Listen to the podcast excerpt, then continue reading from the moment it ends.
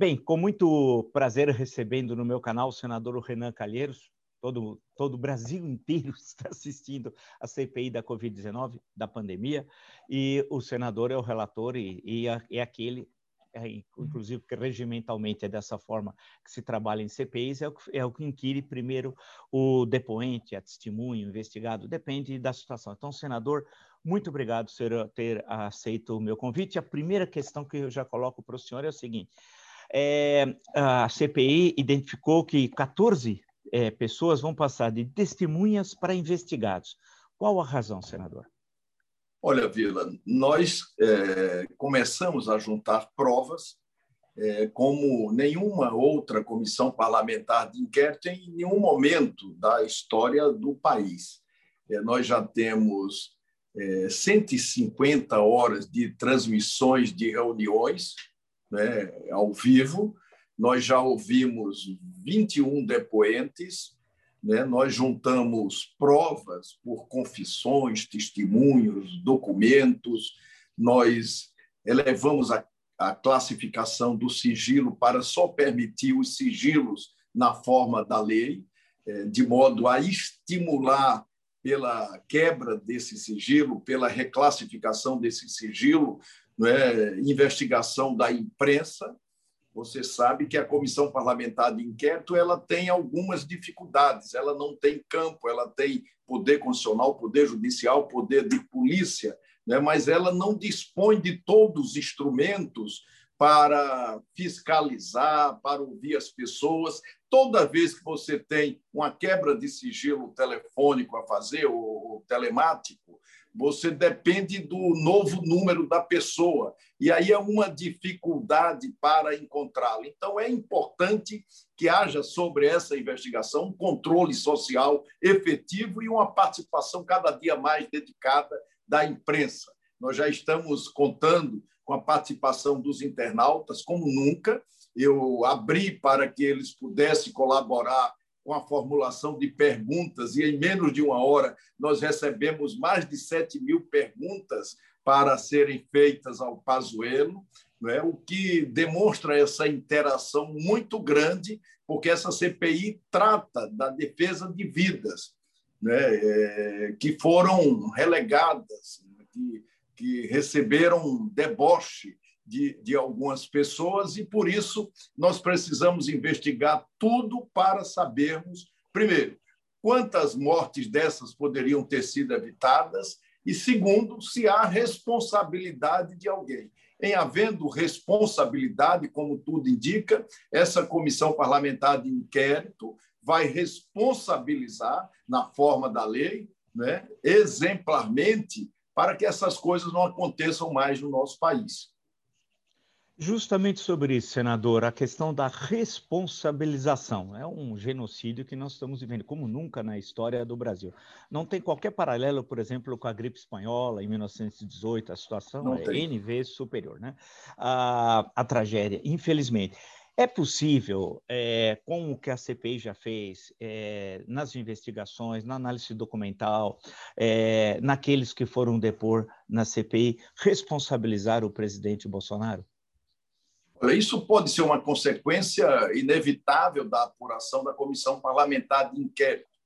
É, acho que são isso que, que a, as investigações indicam verdadeiramente. Nós já conseguimos provar é, muitas frentes da investigação, nós temos um plano de trabalho que estamos seguindo à risca mas, por exemplo, não há nenhuma dúvida mais com relação à existência do gabinete paralelo, daquele gabinete das sombras, que era, Vila, uma espécie de, Ministério da Doença, em contraposição ao Ministério da Saúde. Esse gabinete das sombras despachava com o presidente todos os dias, né? era composto por luminares da anticiência, né, que queriam, porque queriam, colocar cloroquina e o tratamento precoce no lugar da vacina. Não é a cloroquina a discussão sobre a sua eficácia apenas, nem tampouco é, a discussão sobre a eficácia do tratamento precoce. Não é isso. é que essas pessoas, coordenadas pelo presidente da República, colocaram esse tratamento no lugar da vacinação para, para as quais né, para a qual fechou a, a, as portas do governo, né, e como política pública, gastando dinheiro público.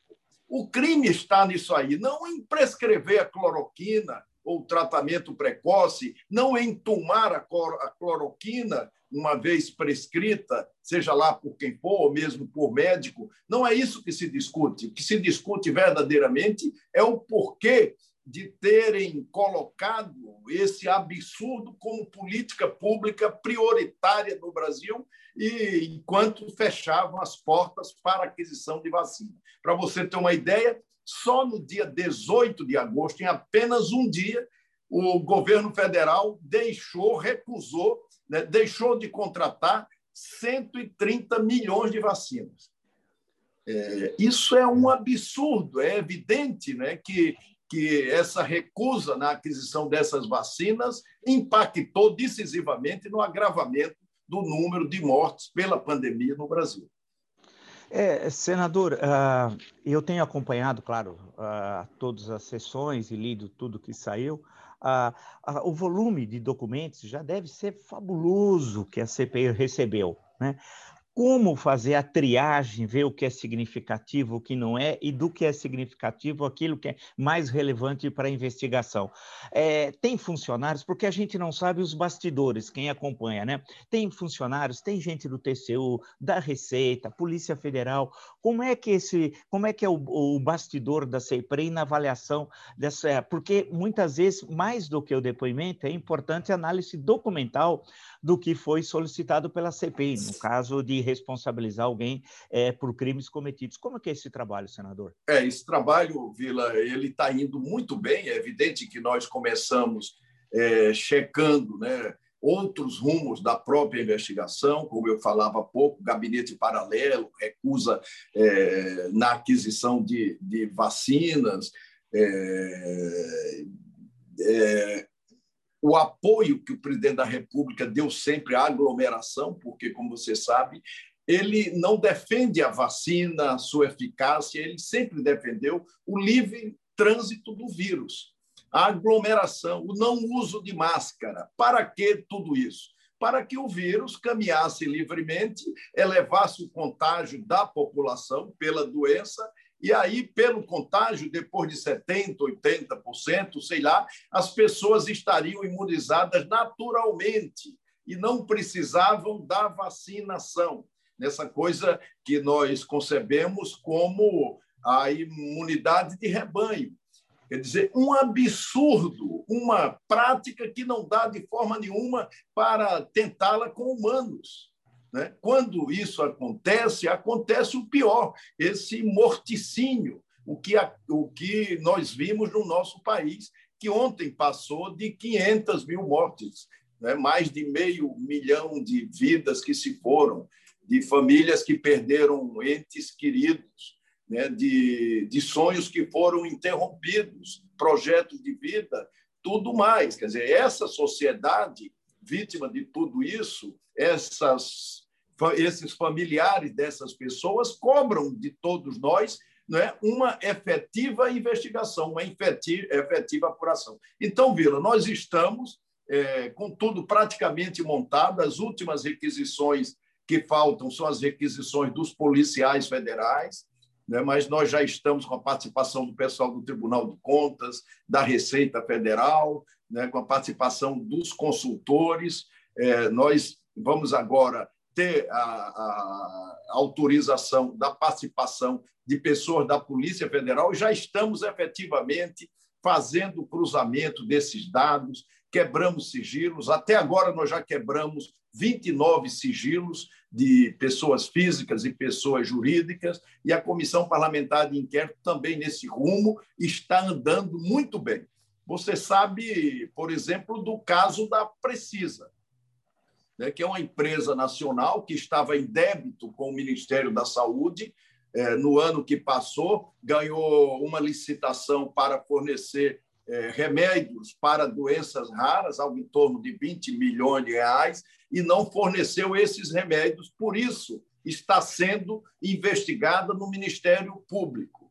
Essa empresa atravessou é, uma aquisição de vacina de 1 bilhão e 600 milhões de reais. É o único atravessador das negociações de vacina, porque todas as demais foram adquiridas das farmacêuticas ou distribuidores ou da própria indústria, e essa Covaxin não, ela, ela teve um atravessador que neste contrato de 1,6 é, bilhão é, é, teve uma participação de 500 milhões de reais.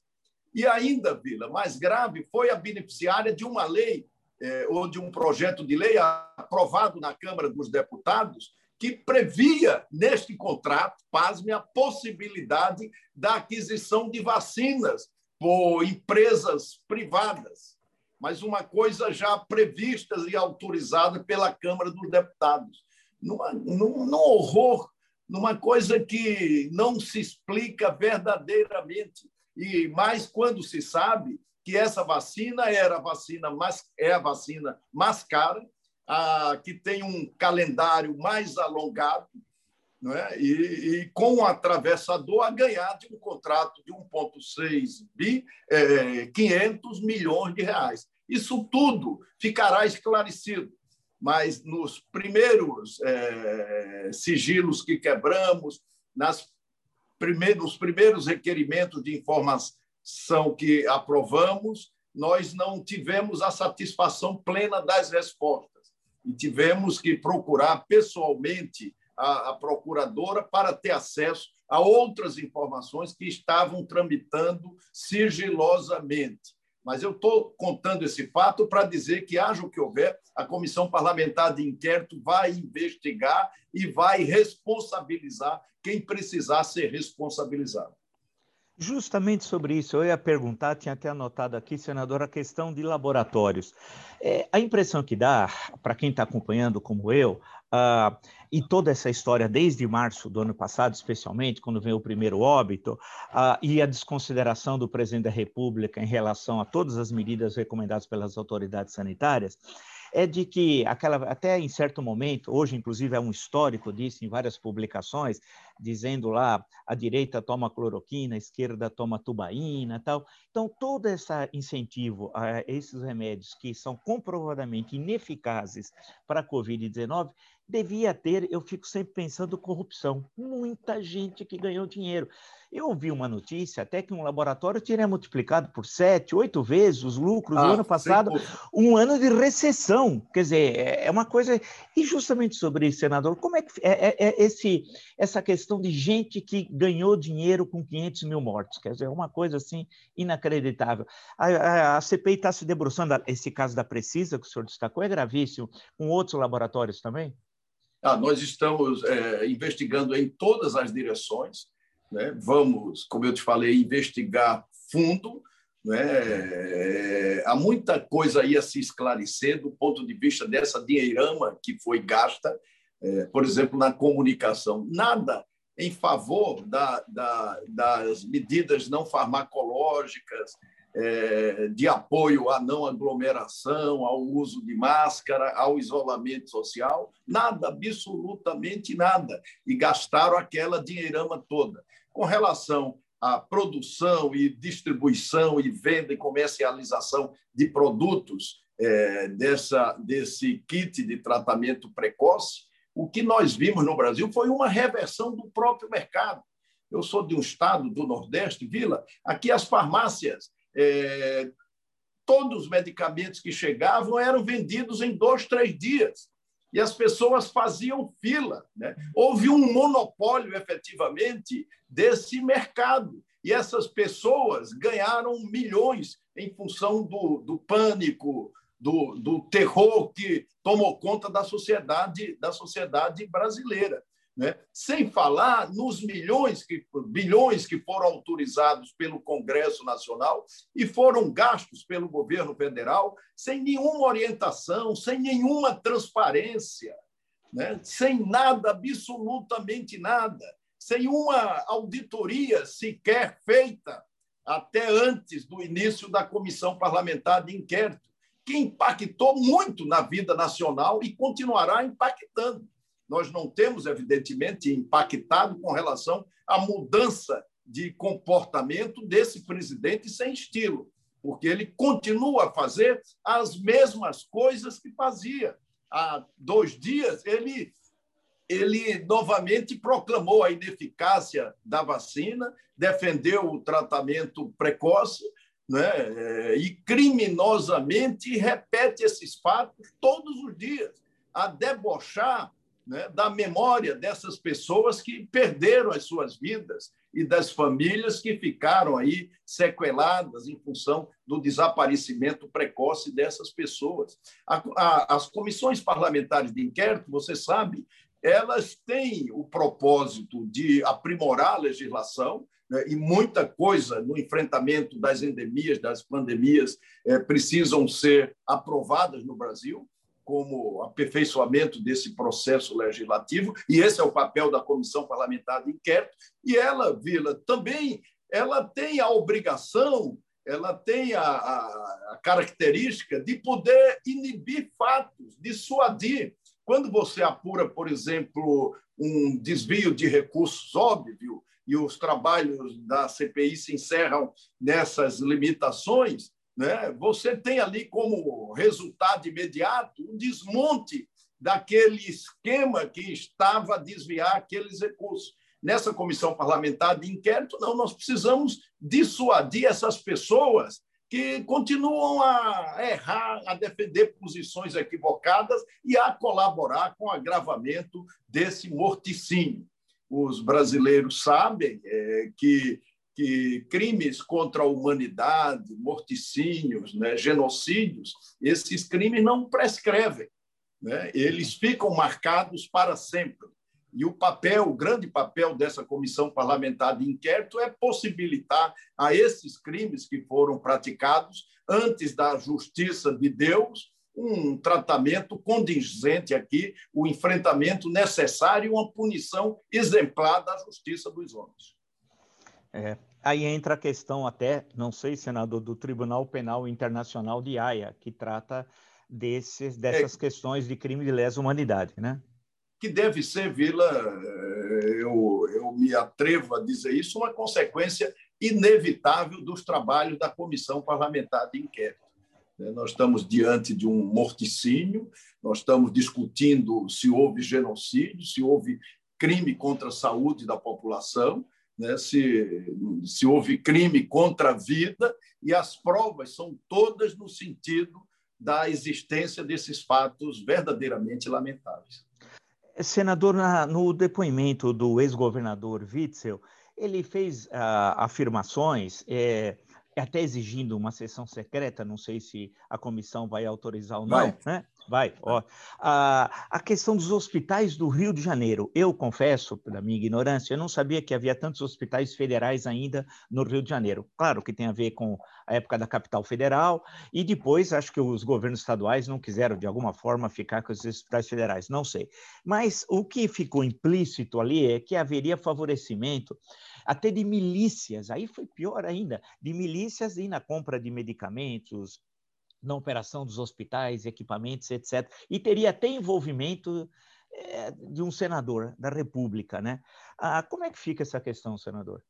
É, na terça-feira nós vamos votar o requerimento autorizando a realização dessa sessão secreta do ex-governador, que fez um depoimento corajoso que verdadeiramente ajudou a investigação da Comissão Parlamentar de Inquérito em algumas direções e, desde logo, se comprometeu em fazer uma sessão secreta para nos passar outras informações que são fundamentais para o investimento que nós queremos, né, com relação aos desvios que provavelmente continuaram no Rio de Janeiro, haja vista que o Rio de Janeiro, como você falou, tem uma rede hospitalar enorme e é o único estado onde o governo federal dispõe de uma rede hospitalar de leitos, tudo mais, e foi um ator muito importante aí, ou não foi, no enfrentamento da própria, da própria pandemia.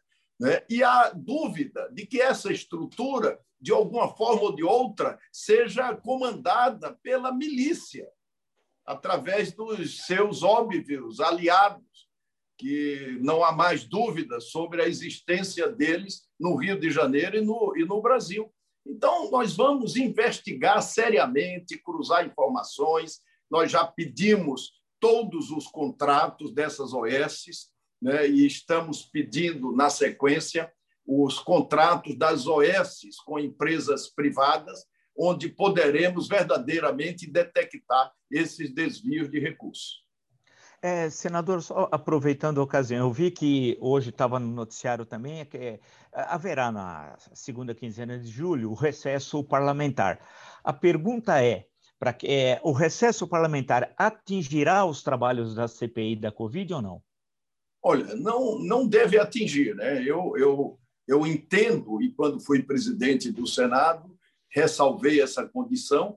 Você não pode dar recesso a uma investigação sobretudo a uma investigação parlamentar, porque a CPI deve se realizar quando aqueles fatos graves, evidentemente, não estão sendo investigados por nenhum órgão convencionais, né?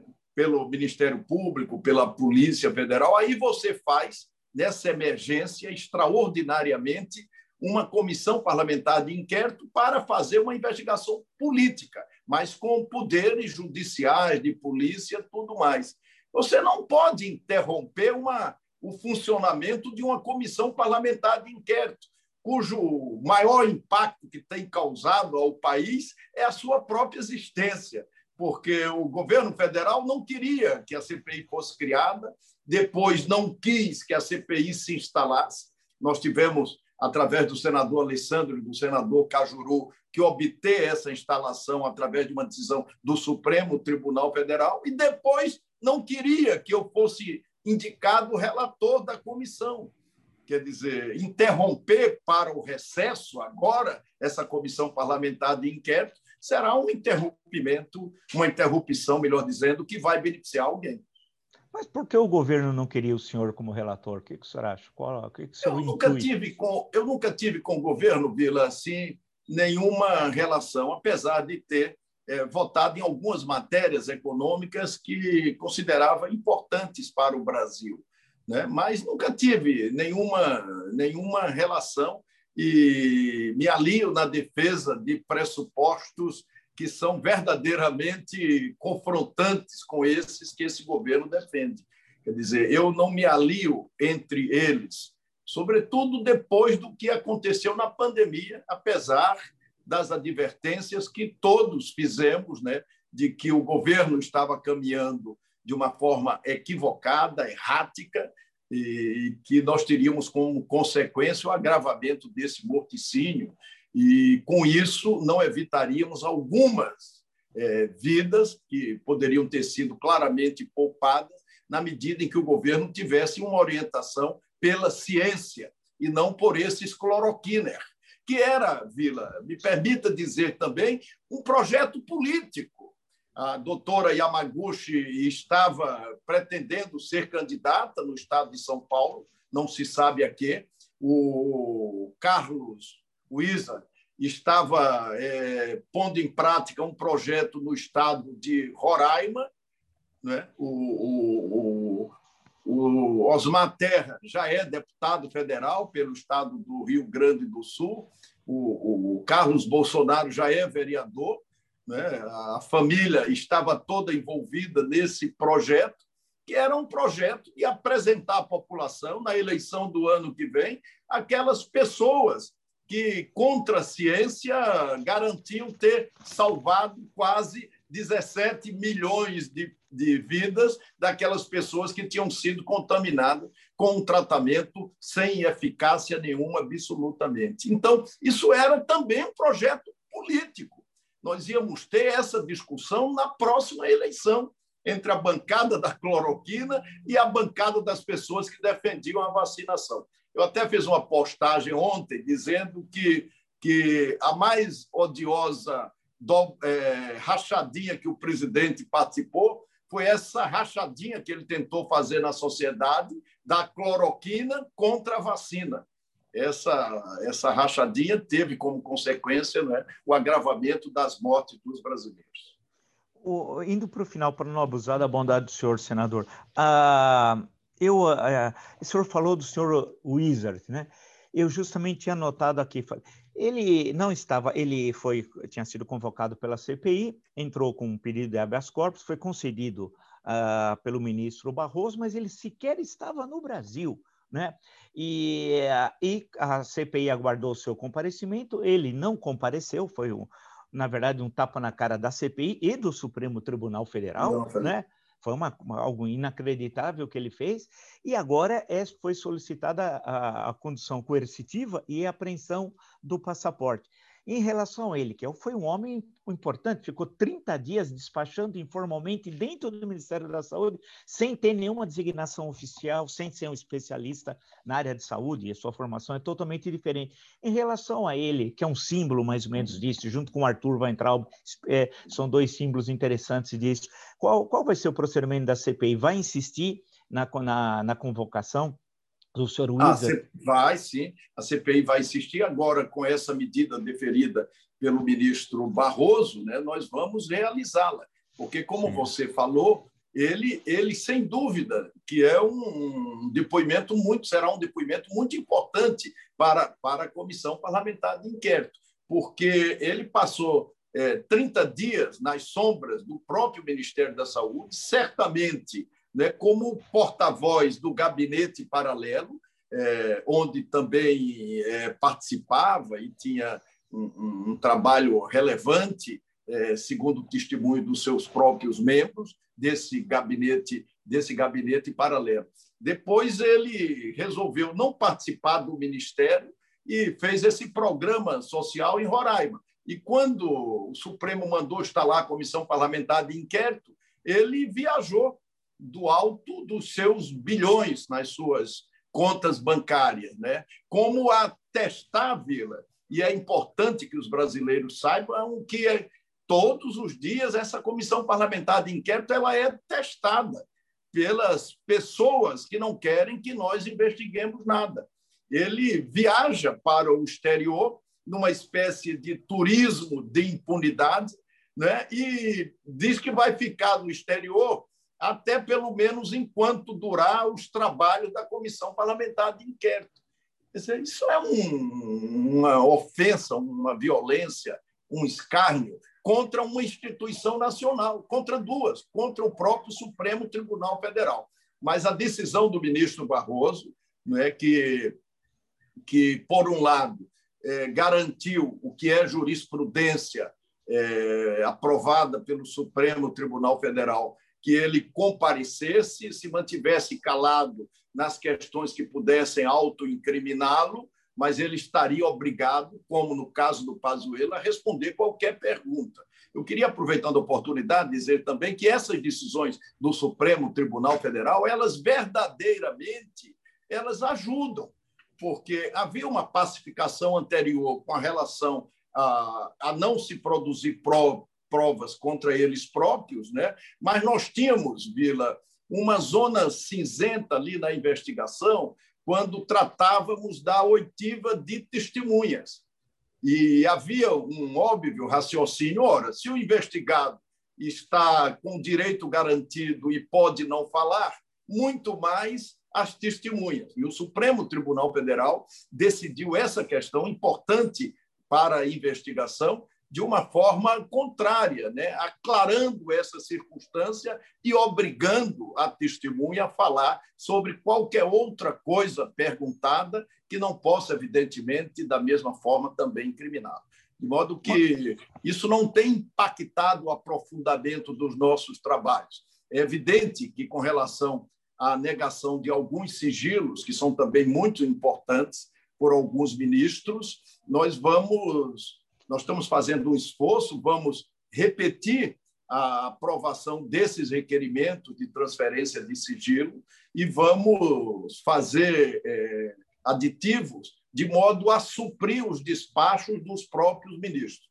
é, por ter poderes judiciais e ter o Supremo Tribunal Federal como balizador da constitucionalidade de tudo, absolutamente tudo, e também da própria Comissão Parlamentar de Inquérito, é muito importante que nós tenhamos é, encaminhamentos consonantes com o Supremo Tribunal Federal para que possamos chegar ao que nós queremos ao final dos nossos trabalhos. A cariação é possível que possa ocorrer ainda nos trabalhos da CPI em relação a testemunhas ou investigados? É, a cariação é possível, nós tivemos até a oportunidade de fazer algumas acariações, existem requerimentos de acariações aprovados, no entanto, a tecnologia, a modernidade tem nos possibilitado, você tem acompanhado, fazer acariações dos depoentes com suas próprias declarações anteriores. Né? Isso tem funcionado. E desta forma, nós já realizamos e vamos continuar realizando essas acariações. Se houver necessidade de confrontar também pessoas né, que, que, que prestaram depoimentos é, contraditórios, nós vamos fazê-lo também.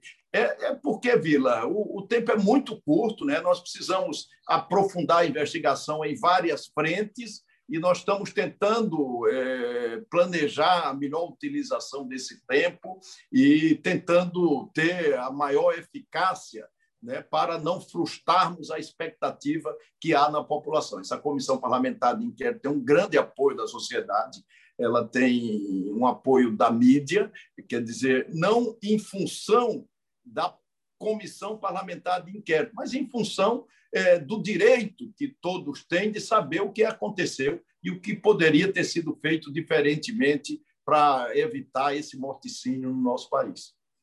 Uma última questão, senador. Numa das sessões, o senador Otto Alencar fez referência à Bahia, seu estado, do senador, e aquelas pessoas que, os idosos que morreram, que receberam aposentadoria e deixaram suas famílias sem condições de sobrevivência. O caso da Bahia é o caso do Brasil. São, mil, são milhares e milhares de pessoas.